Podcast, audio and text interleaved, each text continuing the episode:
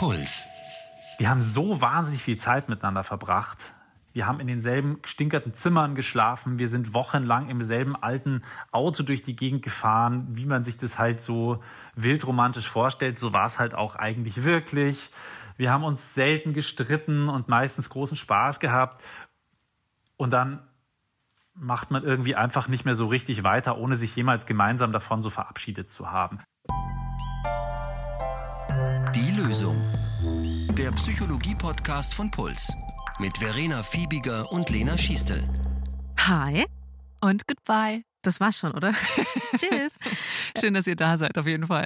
Wir sprechen heute Überraschung übers Verabschieden. Wie macht man das eigentlich richtig? Gibt es da überhaupt ein richtig? Also eher schnell die Party verlassen oder nochmal langatmig jedem Ciao sagen? Oder gibt es vielleicht auch einfach verschiedene Typen von Verabschiedern und von Abschied? Wir, das sind übrigens Diplompsychologin und Therapeutin Lena Schiestel. Und Radiomoderatorin und Autorin Verena Fiebiger. Wir sprechen über den Unterschied von selbst- und fremdinitiierten Abschieden und was passieren kann, wenn wir darauf verzichten, ordnungsgemäß Pfirti zu sagen. Und klar, da gibt es super viele Themen, die wir damit indirekt streifen. Phoebe hat euch ja auch auf ihrem Insta-Kanal gefragt, ob ihr Abschiedsthemen habt. Und ihr habt einiges geschrieben, zum Beispiel in eine andere Stadt ziehen und damit Familie und Freunde erstmal hinter sich lassen, aus der gemeinsamen Wohnung ausziehen und sich damit auch vom Leben als Paar verabschieden, eine Freundschaft beenden, den Job kündigen und natürlich, wenn ein Mensch stirbt, der uns sehr nahe war, das ist auch ein Abschied, oder auch sich von einem Lebenstraum verabschieden. Also man kann sich eigentlich den ganzen Tag verabschieden. Und zu vielen dieser Themen wie Trennen, Scheitern, Trauer haben wir auch bereits eigene Folgen in der Vergangenheit gemacht. Das heißt, hört gerne die mal rein.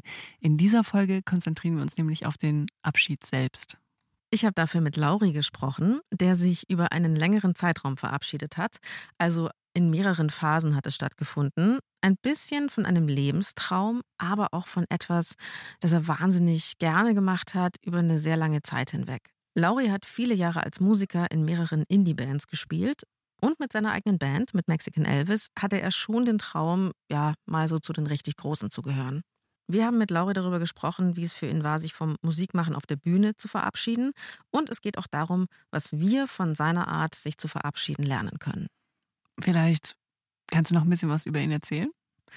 Also, ich kenne Lauri, ist kein Witz, schon seit meinem ersten Einführungskurs an der Uni. Ich weiß nicht mehr, um was es ging. Mhm. Es war auf jeden Fall so ein Grundkurs. Und ähm, Lauri ist heute Radiomoderator bei Bayern 2 und hat auch seinen eigenen Podcast, Klassik für Klugscheißer. Also voll seriös alles. Damals in diesem Einführungskurs war er so der Indie-Boy in der letzten Reihe und hatte sich da mit jemandem zusammengetan, an den ich mich auch noch gut erinnern kann. Der hat nämlich irre viel geredet. Und Lauri war immer so der Stille neben den beiden. Und ich habe mir damals schon gedacht, der ist beschäftigt, der hat was anderes im Kopf. Und ein paar Jahre später habe ich beim Uniradio angefangen und da haben wir uns wieder getroffen. Und ich weiß noch, ich habe mir am ersten Tag total Gedanken gemacht. Ich weiß nicht, ob du das kennst, wenn man so neu anfängt, wo. Ja, klar. Was ziehe ich an? Und ich habe mich dann für ein Band-T-Shirt entschieden, weil es oh, war ja ein Radiosender. Was für ein Band-Shirt? Mm, Granddaddy. Kenn ich nicht.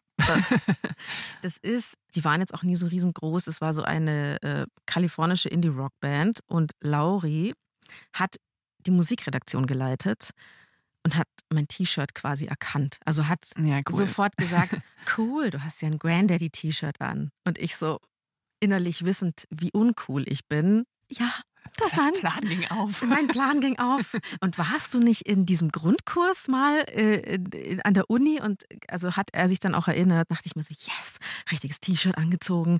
Ähm, das war es dann auch schon, unsere Konversation für längere Zeit.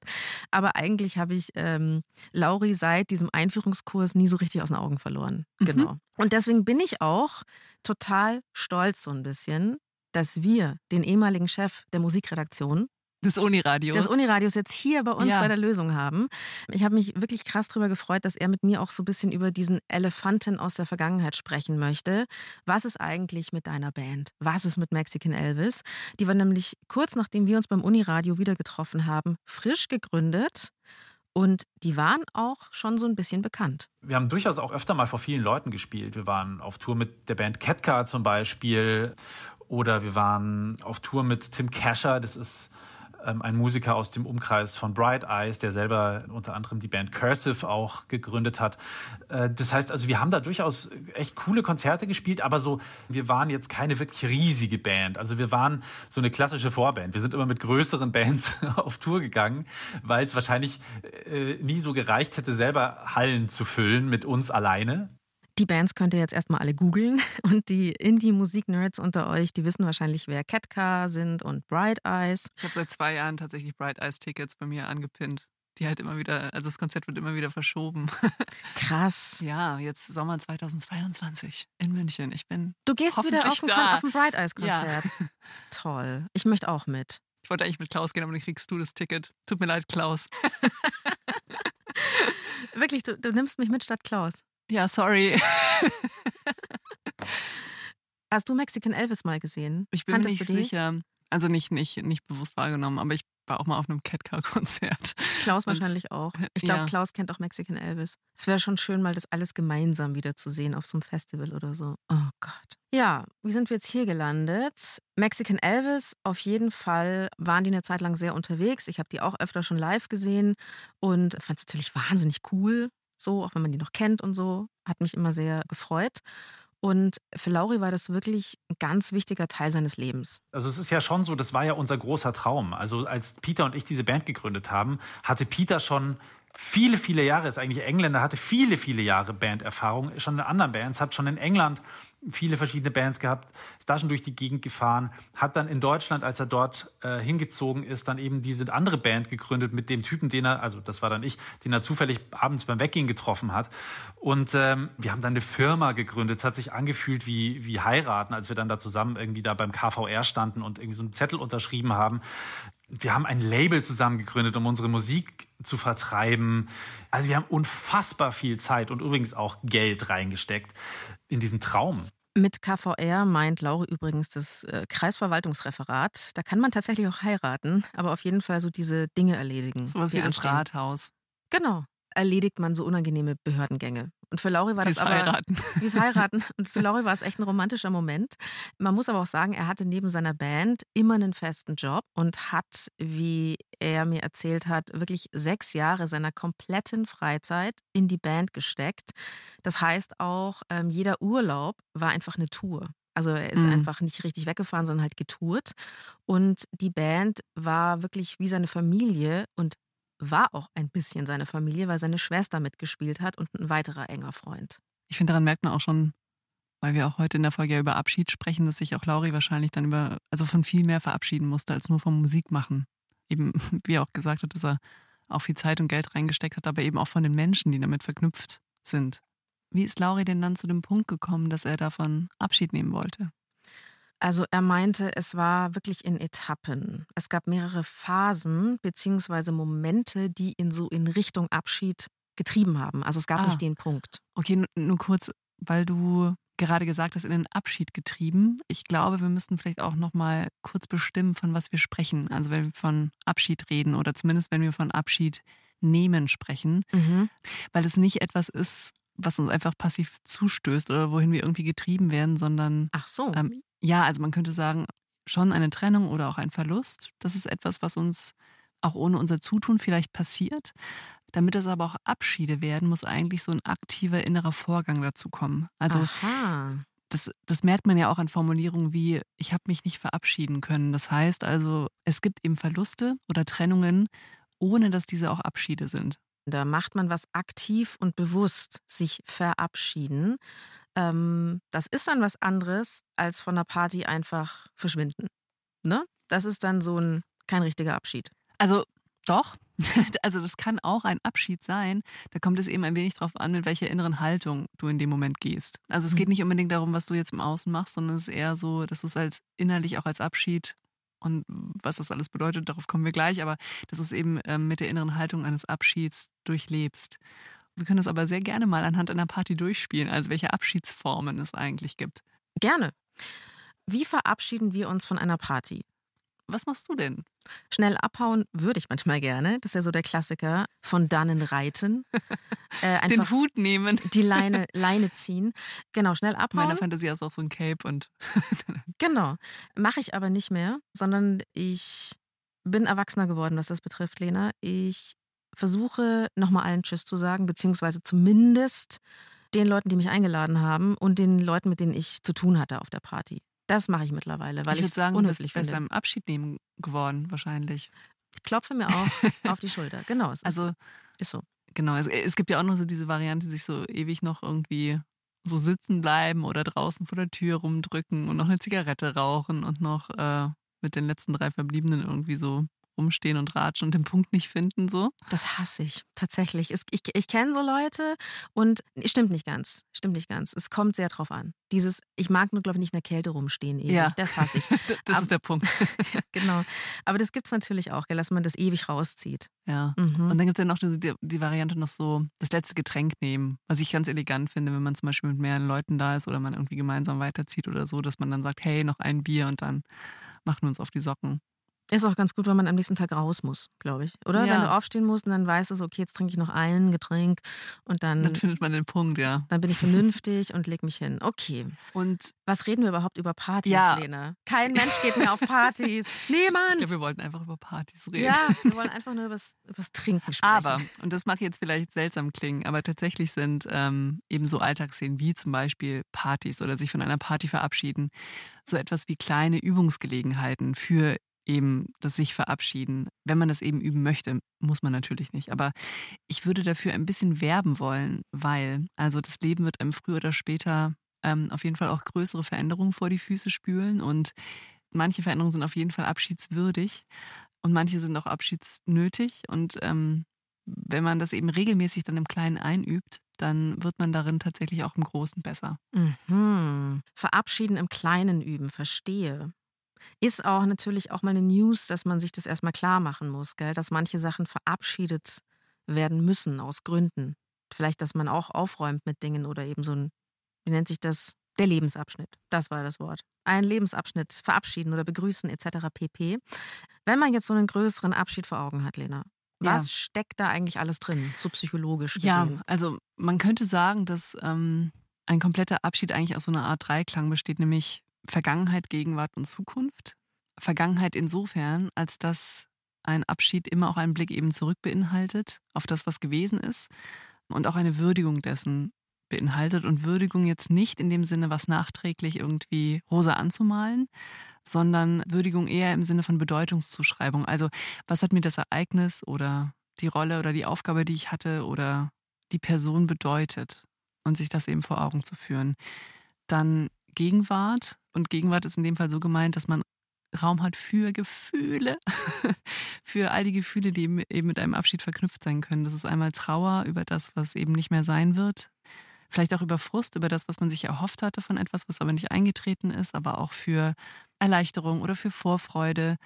Ähm, also eben Gefühle für all das, was gerade ist. Und dann beinhaltet ein Abschied auch einen Blick in die Zukunft. Also, dass wir eine Vorstellung von dem entwickeln, was sein wird. Also entweder chronologisch, was einfach danach sein wird, aber was vielleicht auch den Raum füllen wird von dem, was ich verabschiedet habe. Und hier nochmal der kleine Reminder: Gefühle sind das Einzige, was wir haben. Und Gedanken und ein Körper. aber Nicht Gefühle machen Gefühle, sondern Gedanken machen Gefühle. nein, das ist ein zu kognitiver Ansatz. Das hat mal Klaus gesagt zu mir. Nicht Gefühle machen Gefühle, Deswegen kommt Klaus auch Gedanken nicht mit auf das Gefühle. Bright Eyes Konzert. Ach Mann, also auf jeden Fall, ihr wisst schon, was wir meinen, ungefähr. ähm, ich verstehe jetzt aber auch ein bisschen besser, wieso sich bevorstehende Abschiede vielleicht auch manchmal so diffus unangenehm anfühlen, weil nämlich diese ganzen Gedanken gedacht werden müssen und wir das in der Regel gerne ein bisschen wegschieben oder vermeiden. Laure ist ja so ein bisschen der Typ, ich hänge noch auf der Straße vor der Eingangstür der Party ab bis zum Morgengrauen und laufe dann vielleicht noch so in der blauen Stunde mit einem letzten Stern am Himmel nach Hause. Lauri hat ja wirklich so in der Zeit, wo er ganz aktiv Musik gemacht hat, sehr viel Energie reingesteckt. Geld war ihm völlig egal. Und äh, Lauri meinte, als er noch so richtig hart im Musikmachen drin war, war ihm Geld völlig egal. Aber weil er ja auch einen festen Job hatte und eben jahrelang kein Urlaub, sondern einfach nur so Tourerlebnisse, die natürlich wunderbar schillernd waren, aber halt auch leider sehr anstrengend, hat er sich irgendwann so mit dem Älterwerden gedacht. Und das Älterwerden war jetzt nicht irgendwie sehr alt, sondern einfach so, sie waren halt jetzt keine Boygroup mehr. Dachte er sich, hm, ist schon ein ganz schön anstrengendes Hobby, was ich da habe. Das war so ein erster zarter, hm, auf Dauer ist das, ist das ein Modell, das kann man machen, wenn man sagt, okay, ich mache das in meinem Urlaub. Ich fahre halt irgendwie nicht an die Côte d'Azur, sondern ich gehe halt irgendwie, ich, ich fahre nach Erfurt und spiele da ein Konzert und danach fahre ich nach Köln und spiele ein Konzert und danach fahre ich nach Luxemburg und spiele ein Konzert und danach gehe ich halt wieder heim. Komplett kaputt und brauche dann eigentlich erstmal Urlaub, um mich zu erholen. also da wird für ihn so immer deutlicher, dass das eben so als äh, Lebensmodell nicht passt. Genau, genau. Ja. Und man muss ja auch sagen, das hat mir Lauri auch ganz schön erklärt. Ähm, ich war ja noch nie auf Tour echt was verpasst in meinem Leben. Das ist so ein Regret, muss ich sagen. Ähm, man stellt sich das ja auch wirklich so romantisch vor und es ist ja auch irgendwie geil, aber Touren, wenn du jeden Tag woanders bist und auch jetzt nicht hofiert wirst, extrem. Also es ist sicher auch für große Stars total anstrengend. Aber es ist einfach, du machst halt viele Kilometer, musst jeden Abend liefern, dich berauschen und am nächsten Morgen geht es weiter. Es ist einfach sehr anstrengend. Schön, aber anstrengend. Und es gab tatsächlich eine Tour, die wirklich wohl so ein knochenharter Ritt durch Europa war. Und das hat ein bisschen so den aufkommenden, ich sag mal, Pragmatismus in Lauri zementiert. Ich war damals schon in einer sehr ernsthaften Beziehung. Wir haben dann auch zusammen gewohnt. Da will man vielleicht auch mal zusammen in Urlaub fahren und nicht immer sagen, sorry, ich kann nicht mit in Urlaub, weil ich bin wieder auf Tour. Und ähm, dann gab es so eine Tour, das weiß ich noch, das war mit einem amerikanischen Musiker, bin ich da als Live-Musiker auf Tour gegangen und äh, den Namen nenne ich nicht, einfach nur, weil es eine ziemliche Katastrophe war. Der Mann ist gar nicht unbekannt, aber wir sind da am Schluss, wir sind, ich glaube, 6000 Kilometer in nicht mal zwei Wochen durch Europa getingelt. Und äh, ich habe am Ende kassensturzmäßig irgendwie, ich glaube, 180 Euro rausbekommen. Und da war dann plötzlich, Moment, das geht sich finanziell so nicht aus. Also wenn du irgendwann mal auch eine Familie willst oder so, das, das geht nicht. Und da hat er dann aufgehört. Natürlich nicht. Kurzer Hinweis an dieser Stelle: Es gibt einen fantastischen neuen Podcast, in den ihr unbedingt reinhören solltet. Ein Nachhaltigkeitspodcast. Der passenderweise Grünphase heißt. Was ist ein Nachhaltigkeitspodcast? Da geht es um so Dinge wie, wie kann ich regionaler leben? Wie kann ich umweltfreundlicher putzen? Oder Strom sparen zum Beispiel. Einfach mal das kleine Atomkraftwerk im Wohnzimmer abschalten. Das geht. Wann geht's los? Am 13. September ist die erste Folge rausgekommen und die neuen Folgen erscheinen immer montags. Ihr könnt Grünphase auch schon mal auf Insta folgen, at grünphase-podcast. Grünphase, der Nachhaltigkeitspodcast von Puls in Kooperation mit Funk. Das Lustige ist, obwohl diese Europatour als Begleitmusiker quasi der totale Fail war, hat Lauri danach beschlossen, mit seiner eigenen Band Mexican Elvis dann doch nochmal ins Studio zu gehen ach come on, wir machen noch mal. Der Sänger hatte zwar schon Kinder und ähm, wir waren uns total bewusst, dass wir nicht mehr wirklich viel touren können, aber wir dachten, wir machen das jetzt so wie so erwachsene alte Säcke. Wir machen so aus Spaß noch mal eine Platte und ähm, haben eine gute Zeit und vielleicht gehen wir mal hin und wieder so am Wochenende auf Tour. Aber so funktioniert es nicht. Also zumindest nicht für uns. Wir haben die Platte sogar noch gemacht, haben sie aber nie rausgebracht. Einfach, glaube ich, weil wir auch wussten, was soll das? Also das, der, der eigentliche Spaß war das Liederschreiben und war das Platte aufnehmen und war das irgendwie viel zu lange abends dann noch irgendwie sich dasselbe Lied 80.000 Mal mit äh, ähnlich vielen Flaschen Wein anzuhören und so und sich nochmal irgendwie jung fühlen. Aber in Wahrheit hat es das schon nicht mehr gebracht. Und das wussten wir alle stillschweigend, deswegen haben wir auch die Band nie aufgelöst oder sowas, sondern das war uns klar, das Leben ist irgendwie so ein bisschen vorbei. Äh, finde ich aber auch eigentlich ganz schön, nochmal eine Platte mhm. aufnehmen, um sie sich selbst anzuhören. Und ich glaube, es geht doch auch ein bisschen darum, sich so zu feiern, dass man doch irgendwie ganz schön ich wollte schon sagen fresh, dass man irgendwie ganz, ganz cool war einfach ja. irgendwie.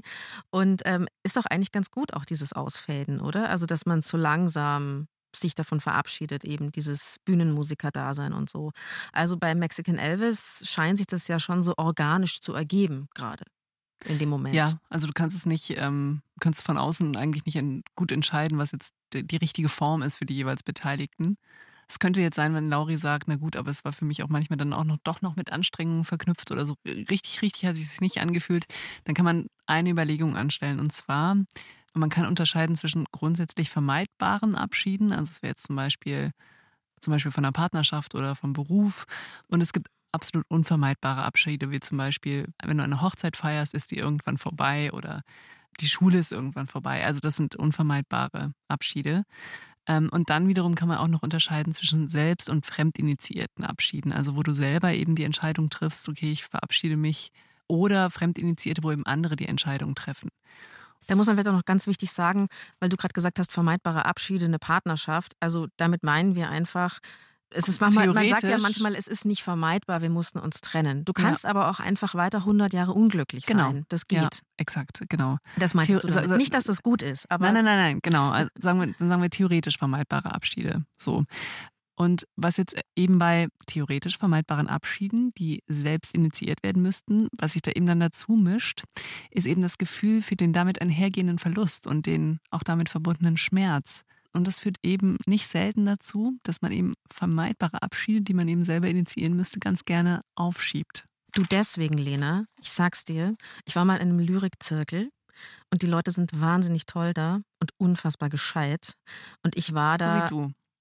Ich war da nur recht kurz. Also ich war da einfach nicht so lang. Ignoriert sie gewissentlich. Und ich konnte, ich, ich, vielleicht war ich einfach deswegen auch nie, da nicht so lang dort, ja, weil, weil mich das einfach auch, ich hatte immer das Gefühl, ich muss mich da echt auch vorbereiten, weil ich kann sonst nicht so richtig gut mitreden. Aber ich wäre, glaube ich, gerne noch weiter länger hingegangen und habe mich dann immer fürs Arbeiten entschieden, also für das Profane, während die Lyriker im Lyrikzirkel einfach das Schöngeistige gemacht haben. Und ich habe nie gesagt, ich komme nicht mehr. Und ich bekomme weiter noch die Einladungen per E-Mail. Ja. Schön. Ich glaube, das ist es. Ich möchte nicht sagen, ich möchte nicht mehr hingehen. Ich will mich von dem Traum nicht verabschieden. Ja. Tristan, ich winke dir. Du bist so toll. Tristan Marquardt liest seine Lyrik. Und geh wieder hin in den Lyrikzirkel. Aber das ist ein eigenes Thema. das ist ein eigenes Thema, ja, genau. Ja, vielleicht habe ich ja bald dann Zeit dafür. Also ähm, habe ich verstanden, Abschiede werden manchmal aufgeschoben, weil wir den Schmerz nicht spüren wollen und auch nicht dafür verantwortlich sein wollen, dass es weh tut. Ähm, das heißt, man kann auch beim Verabschieden hervorragend prokrastinieren. Was hilft denn da? Ja, da gibt es verschiedene Varianten, die man ausprobieren kann. Bei den einen funktioniert das, bei den anderen das oder gar nichts. Nein, Also da gibt es. Ja. bei, bei, bei den doch ehrlich. ist eigentlich Hopfen und Malz verloren. Ja? Das, warum machen wir das hier eigentlich? Also es gibt verschiedene Sachen, die man ausprobieren kann. Eine Variante ist, dass man sich die Kosten vor Augen führt. Die, die Tatsache, dass man eben doch noch an etwas vielleicht Vergangenem eigentlich festhält, was das eben an Zeitressourcen und so weiter für einen noch aktuell bindet. Das ist das eine, also dass man sich damit in Kontakt bringt. Was, was bindet das einfach auch noch an Energie von mir? Das andere wäre auch, dass du eine konkretere Vorstellung vielleicht auch von der Zukunft entwickelst. Also, dass du das, was soll denn zukünftig sein, stärker ausmalst, sodass es auch eine gewisse So-Kraft entwickeln kann und du dich eben mit der Aufmerksamkeit nicht mehr so sehr auf, die, auf das Vergangene richtest. Und wenn auch das nicht hilft, dann kann, und das klingt jetzt vielleicht heftig, aber dann kann einen ein bisschen auf Spur bringen, wenn man sich den eigenen Tod auch vor Augen führt. Hui. Ja, so deep sind wir jetzt Ja, gleich. schon. Also mhm. es gibt da eine, eine, wie ich finde, sehr schöne Übung von Irvin Yalom. Das ist ein populärer amerikanischer Psychologe und Autor. Und ich habe mal, also die Übung in einem Interview mit ihm gesehen. Da hat er seinem Gegenüber ein Blatt in die Hand gedrückt und hat gesagt, zeichnen Sie mal einen geraden Strich, eine horizontale Linie auf dieses Blatt. Und danach verrät er, das ist Ihre Lebenslinie. Hui. Und jetzt, genau. Das ist eine Gänsehautübung, die wir machen. Und jetzt Schritt drei ist, und jetzt machen Sie ein Kreuz dort, wo Sie aktuell stehen. Also jetzt gemäß des Alters. Wo, also es wird so, immer schlimmer. Ja, exakt. Und so, dass eben markiert ist, wie viel Strich noch übrig ist, symbolisch für die verbleibende Lebenszeit. Und das führt einem eben visuell vor Augen und macht das auch so deutlich, dass eben unsere Zeit endlich ist. Und das wiederum regt an, dass wir aktiver gestalten, was wir mit dieser endlichen Zeit anfangen. Brutal, aber wahr. Ja, es kann helfen, dass wir den Abschied nicht ewig rauszögern. Ist natürlich jetzt im Fall von Lauri, ist ja wurscht, ob der jetzt weiter, entschuldige Lauri, ist ja egal, ob du jetzt noch weiter Musik machst oder nicht oder an dem Traum hängst, aber grundsätzlich sehr eindrückliches Bild. Zu Lauri aber eben wieder zurück. Dieses letzte unveröffentlichte Album, das war immer noch nicht der Abschied vom Musikmachen auf der Bühne weil ähm, seine Band Mexican Elvis, die war zwar schon so ein bisschen wohlig warm eingemottet, aber Laurie wurde nach wie vor von anderen Bands angefragt, ob er nicht Mitglied für Live-Auftritte oder für Albumproduktionen sein wollte. Das heißt, er hat auch noch mal eine Platte gemacht oder hat ist auf Tour gegangen? Er wollte noch mal auf Tour gehen. Dass wirklich sein finaler Abschied von der Bühne bevorstand, das wusste Laurie zu dem Zeitpunkt noch nicht. Diesen Abschied, den hat Laurie dann auch nicht selbst bestimmt, sondern der hatte mit seiner Familie zu tun. Das Musikmachen war tatsächlich sehr stark mit meiner Mutter verknüpft, einfach deswegen, weil sie von Anfang an das sehr gefördert hat. bei mir, bei meinen Geschwistern. Wir haben sehr, sehr früh angefangen, Musik zu machen. Eine meiner Schwestern ist professionelle Musikerin. Das heißt, bei der hat das auch einfach weiterhin verfangen. Und äh, insofern, meine Mutter ist auch oft auf Konzerte von uns gekommen. Obwohl es überhaupt nicht ihre Musik war. Indie-Rock war jetzt nicht unbedingt das, was sie viel zu Hause gehört hat. Wobei, stimmt gar nicht, hin und wieder sogar. Aber die war Fan. Also die fand es wahnsinnig toll, uns da zu sehen. Das heißt also gar nicht so sehr, dass ich das für sie gemacht habe, aber es hatte schon was mit ihr zu tun. Ja, seine Mama war also ein Fan. Ja, und das ist, glaube ich, gar nicht so selbstverständlich. Also, dass ähm, Eltern so ein totales Verständnis dafür haben, was ihre Kinder auch für Musik zum Beispiel machen. Und jetzt war es so, also der Status quo war, das bringt doch alles nichts mehr. Ich kann, mag das nicht mehr machen, ich kann das nicht mehr machen. Und in dieses Gefühl kam Lauris bisher größte Anfrage rein. Die sehr erfolgreiche kanadische Indie-Rockband Hidden Cameras, die Indie-Nerds wissen, von was ich spreche, von der er selbst ein Riesenfan war, die hat ihn angefragt, ob er nicht mit auf Tour gehen möchte. Und der Tourstart hat auf einem großen Festival in Lausanne stattgefunden und dahin wollten sie Lauri mitnehmen. Ich musste mir das alles drauf schaffen, innerhalb von einer Woche. Das musste super schnell gehen. Also habe ich mich bei einem Freund ins Studio einquartiert und habe jeden Morgen von, bin um neun da in der Früh hin und habe bis um fünf oder sechs äh, abends geübt. Habe mir also dafür schon freigenommen eine Woche, um da wirklich auf den neuesten Stand zu kommen und das auch wirklich dann gut auf die Bühne zu bringen. Ich weiß auch noch, dass der Bandleader, der Joel, ähm, sich dann immer mit mir so Skype-mäßig zusammengeschaltet hat. Und dann haben wir so über Skype irgendwie, habe ich ihm so ein paar Sachen noch vorgespielt und dann haben wir quasi geübt miteinander. Und das war einfach eine super intensive Vorbereitungs- Phase für dieses eine Konzert. Gut, es war geplant, dass ich dann auch weiter mitspiele, aber erstmal für dieses eine Konzert. Ich weiß noch, wir haben in einem wahnsinnig luxuriösen Hotel gewohnt, weil dieses Festival wohl sehr, sehr viel Geld hatte. Und äh, wir haben uns total gewundert, in was für einem Schloss wir da untergebracht sind. Das weiß ich auch noch. Und ähm, dass vor uns José González gespielt hat, mit dem ich mich sehr nett im Backstage-Bereich unterhalten habe. Auch ein Super nice, ja. Auch ein hervorragender Musiker. José ja. González ist natürlich auch gleich Fan. Das klingt schon so, als hätte es Lauri da auch nochmal so richtig gepackt. Er hatte seinen zweiten Frühling. Ja. Und ähm, ja, dieses Konzert lief gut und die mussten sogar, hat er mir erzählt, einen Song mit Augenbinde auf der Bühne spielen. Auch das hat geklappt. Aber dann ist was passiert und zwar nach diesem Konzert ist Lauris Mutter gestorben und zwar nach einer langen, schweren Krankheit. Und es war's. Das heißt also gar nicht so sehr, dass ich das für sie gemacht habe, aber es hatte schon was mit ihr zu tun. Und ähm, genau dieses, nach ihrem Tod hatte ich tatsächlich keine Lust auf gar nichts. Also mir hat erstmal eigentlich gar nichts Spaß gemacht. Ich glaube, das ist relativ normal. Und noch dazu finde ich auch, dass Kreativität was mit Freude zu tun hat, war bei mir immer total wichtig. Ich habe das so genossen, auf der Bühne zu stehen. Mir hat das so viel Spaß gemacht. Ich habe das nie irgendwie einfach nur so runtergenudelt. Das war jeder Abend war irgendwie special und war toll. Ähm, insofern die Freude zu empfinden, das war das war einfach nicht möglich. Insofern habe ich gedacht, mache ich jetzt erstmal eine Pause davon. Genau, und die Pause dauert bis heute an. Ja, also es klingt danach, als sei mit seiner Mutter auch irgendwie sein liebstes Publikum gestorben. Mhm, ja, das ähm, kann gut sein. Ich finde auch, dass er nochmal eine wichtige Unterscheidung anspricht. Also, dass er nämlich sagt, dass er erstmal eine Pause macht und diese Pause eben anhält. Also, weil es da ja natürlich auch einen Unterschied für einen Abschied macht, ob er ein potenzielles Wiedersehen oder ein Wiederaufnehmen von etwas beinhaltet oder ob es ein Abschied für immer ist. Und er sagt, es ist eine Pause, was sozusagen eigentlich nochmal ein Wiederkommen auch beinhaltet. Ja, die Pause dauert auf jeden Fall schon ganz schön lange. Also das letzte richtige Konzert, also dieses Konzert ist sieben Jahre her. Und Lauri wurde natürlich von den Hidden Cameras gefragt, willst du nicht doch da noch mitkommen auf Tour? Und ähm, er hat abgelehnt. Und damit hat er sich wahrscheinlich doch schon von der großen Bühne verabschiedet.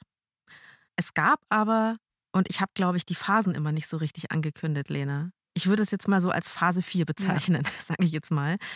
Es gab noch so einen inoffiziellen letzten Auftritt von Mexican Elvis. Und zwar vor kurzem erst auf einer Hochzeit einer gemeinsamen Freundin. Da haben wir mit ein paar anderen befreundeten Musikern aus anderen Bands, die zum Teil immer noch aktiv sind, haben wir Lieder miteinander gespielt, teilweise sogar aus diesen Bands auf der Hochzeit als Überraschung. Ähm, da haben wir noch mal einmal miteinander Musik gemacht. Und ähm, da habe ich mir danach auch gedacht, okay, das war es vermutlich. Das war vermutlich das letzte Mal. Kann sein, dass wir irgendwann so mit Mitte 50 eine Blues-Rock-Band machen oder so und in irgendeinem Irish Pub zusammenspielen. Aber so in der, in der Form ist es vermutlich vorbei. Ein Abschied auf, auf Raten, in Etappen sozusagen. Und da denke ich mir, Lauri, kannst auch auf meiner Hochzeit spielen. Nicht, dass es schon geplant wäre, aber Hochzeits-DJ habe ich jetzt schon. Ja. Und ich möchte auch so eine Band haben, bitte. Dann läuft es, glaube ich, auf jeden Fall. Äh, Lauri meinte zu mir, dass dieses in Etappen Abschied nehmen es einerseits sicherlich so vom, fürs Gefühl erträglicher gemacht hat. Ähm, und er war natürlich ja auch nie ein Profimusiker, der dann jobtechnisch vor dem Nichts steht. Die Band stand nicht vor der kompletten Existenzaufgabe, auch finanziell oder so, sondern es ging das, dies, das so ausschleichen zu lassen. Und es gab einfach nicht das letzte Konzert mit Ansage. Aber, und das kam beim Gespräch auch so ein bisschen raus, vielleicht schmerzt es ihn manchmal doch noch so, weil es auch nach diesen sieben Jahren noch keinen offiziellen Abschied gegeben hat. Also früher hätte ich auf jeden Fall jetzt den Zeigarnik-Effekt zitiert. Was ist das für ein Effekt? Der Zeigarnik-Effekt. Ja. ähm, warum, warum zitiere ihn doch? Oder warum früher?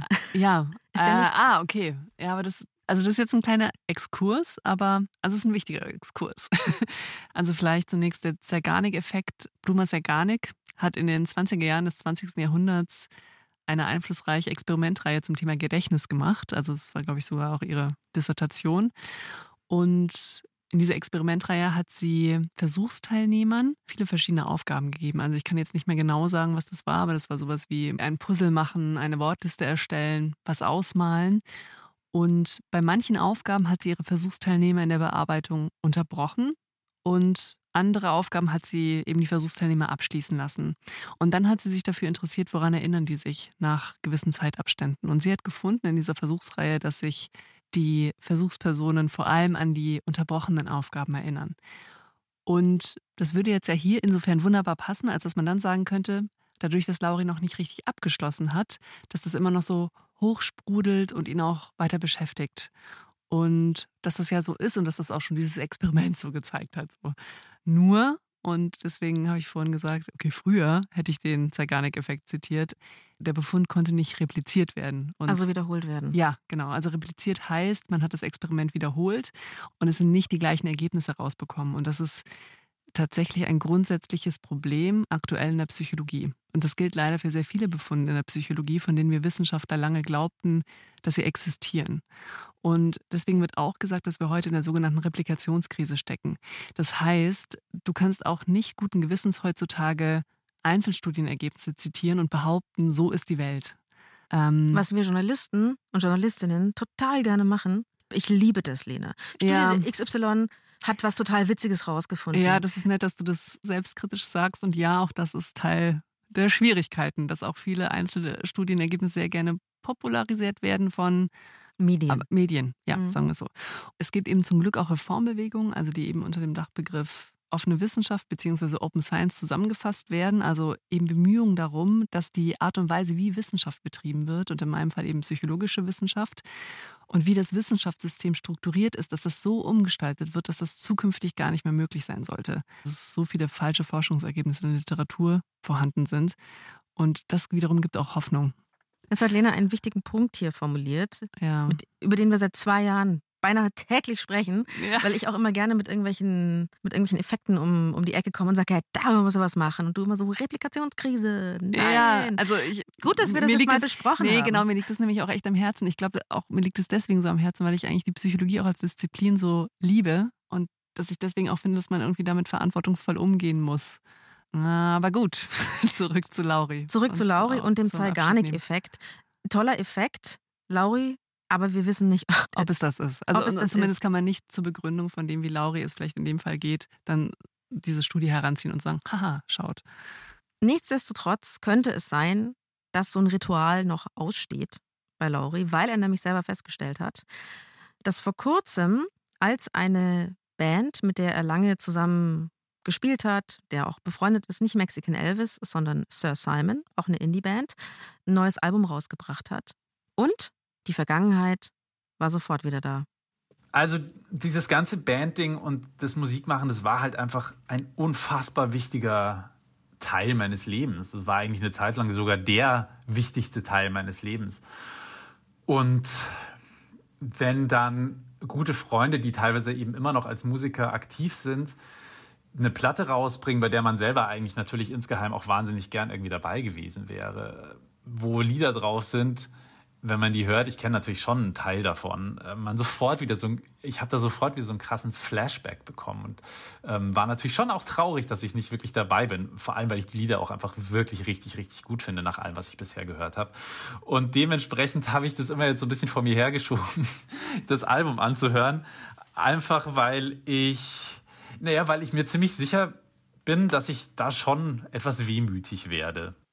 Lauri hat zu mir gesagt, vielleicht würde ich es rückblickend doch auch ein bisschen anders machen, ehren, was man hatte und sich richtig verabschieden. Vielleicht wäre das auch für die Fans ganz schön gewesen, weil die ja schon, wenn er mal den einen oder anderen trifft, weil die ja schon immer fragen, so, ja und? Kommt jetzt nicht noch diese eine Platte?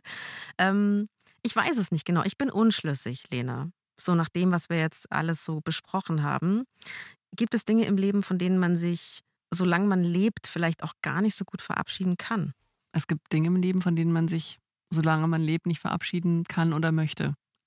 Und ähm, in Bezug auf die Frage, was jetzt in Lauris Fall besser ist, das lässt sich auch von außen eigentlich nicht beantworten. Also ich kann die Überlegung auch von ihm total nachvollziehen, dass er denkt, dass er eben vielleicht leichteren Herzens in das neue Album von der Band hätte reinhören können.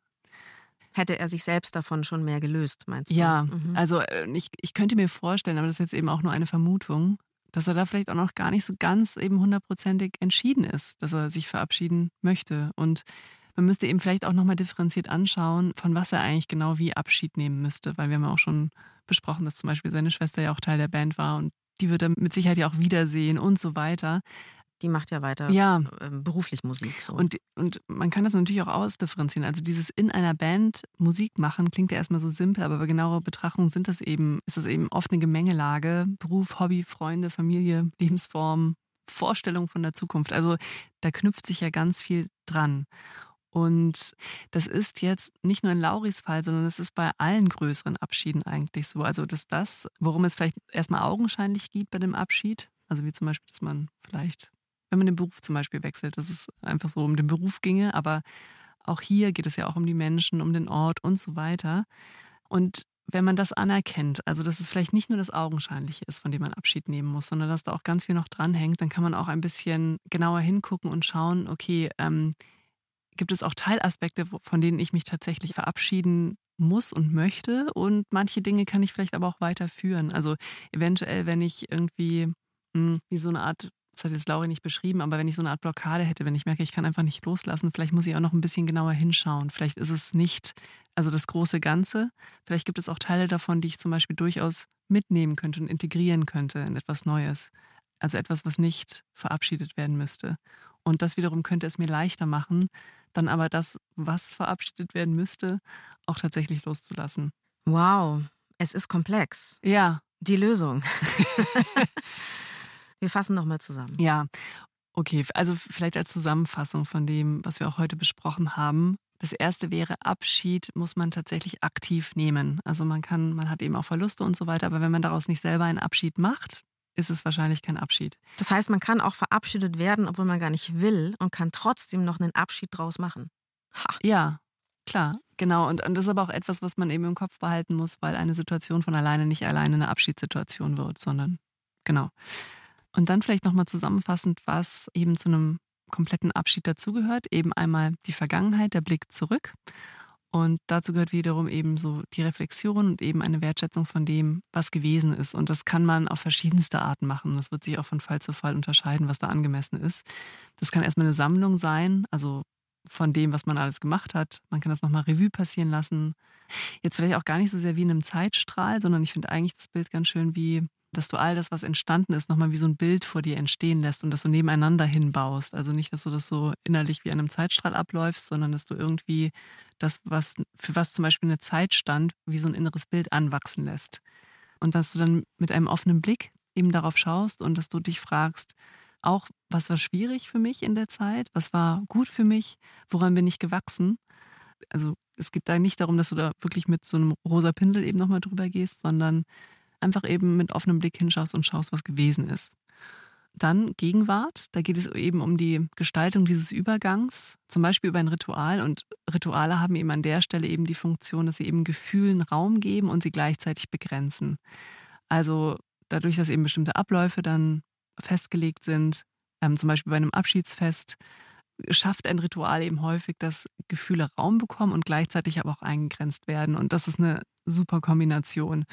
Und gute Rituale geben auch Möglichkeit, widersprüchliche Gefühle zu fühlen. Also zum Beispiel nicht nur Trauer, sondern auch Freude. Und dann eben als dritten Teil die Zukunft und die Vorbereitung des Neuen. Und dass man sich selbst eben beginnt, eine Vorstellung von dem zu machen, was sein wird. Und das kann man eben auch eventuell mit Imagination anreichern, weil, und das haben wir ja auch besprochen, das ist tatsächlich auch etwas, was einen hemmen kann, sich zu verabschieden, wenn man eben noch keine Fantasie hat und keine Vorstellung von der Zukunft, dann fällt es dreimal schwerer, noch diesen Schritt zu gehen. Das heißt, auch das gehört zu einem kompletten Abschied dazu, also diese Neuausrichtung auf die Zukunft. Ihr Lieben, wir machen euch ein Abschiedsgeschenk. Auf Spotify findet ihr die Lösung Abschiedsmusik. Da findet ihr die Bands, die wir heute euch um die Ohren gehauen haben, dass ihr euch die anhören könnt. Und ähm, vielleicht noch den ein oder anderen schönen Abschiedssong. Weil es gibt eine Veränderung. Sprechen Sie, Lena. Ja. Sprechen Sie. Wir haben das Thema nicht zufällig gewählt. Nee, ähm, ja, also auch ich nehme heute Abschied.